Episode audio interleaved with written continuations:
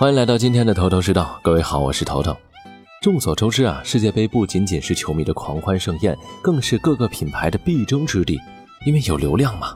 那今年呢，俄罗斯世界杯期间呢，各级别的官方赞助商采取了一系列的营销活动。然而呢，鉴于世界杯跌宕起伏的比赛过程，以及当下难以预估的传播环境，效果那是千差万别。在冰岛一比一逼平了潘帕斯雄鹰之后，点球不进的阿根廷队长梅西遭遇了网友的调侃。在他为蒙牛拍摄的广告当中，梅西躺在草地上的镜头被网友 P 上了“我是梅西，我现在慌得一逼”的文案。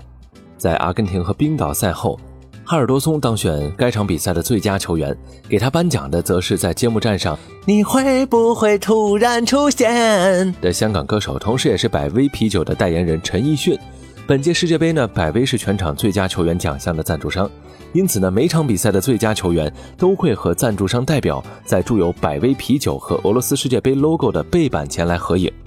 然而呢，出于文化上的差异，本届世界杯上包括突尼斯、摩洛哥、埃及、伊朗和沙特在内的穆斯林国家却不适合这种营销活动。例如，埃及门将埃尔西维纳在与乌拉圭的比赛后被评为全场最佳，但他拒绝接过百威啤酒提供的全场最佳的奖品。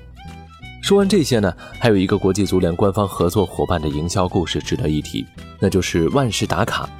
在世界杯开始前呢，万事达卡宣布将配合世界粮食计划署展开特色营销活动。只要梅西或者内马尔在正式比赛当中打进一球，万事达卡呢就会为拉丁美洲和加勒比海地区的孩子们提供一万份的学生餐。不过，万事达卡围绕球星展开的这项公益营销活动却招致了一些争议。例如，巴西队的主帅呢就表示，万事达卡不应该只关注球星身上的光环，应该对所有球员一视同仁。这样的想法呢也获得了众多网友的支持。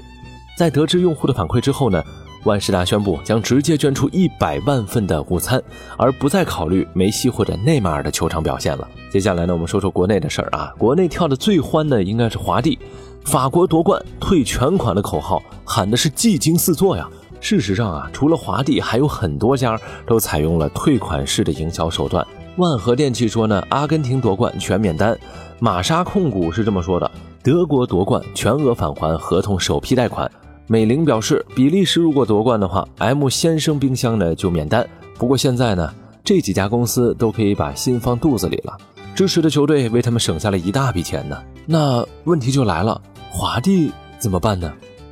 本期头头是道的完整版节目，您将听到的是：法国队真的夺冠了，华帝会赔破产吗？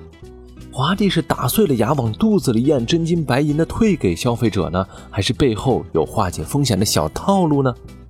那对冲又是什么意思呢？对冲的经典案例又有哪些呢？想得到以上问题的答案，敬请收听本期头头是道的完整版节目，跟着世界杯期间的各种广告，我们学习做一条好广告的标准。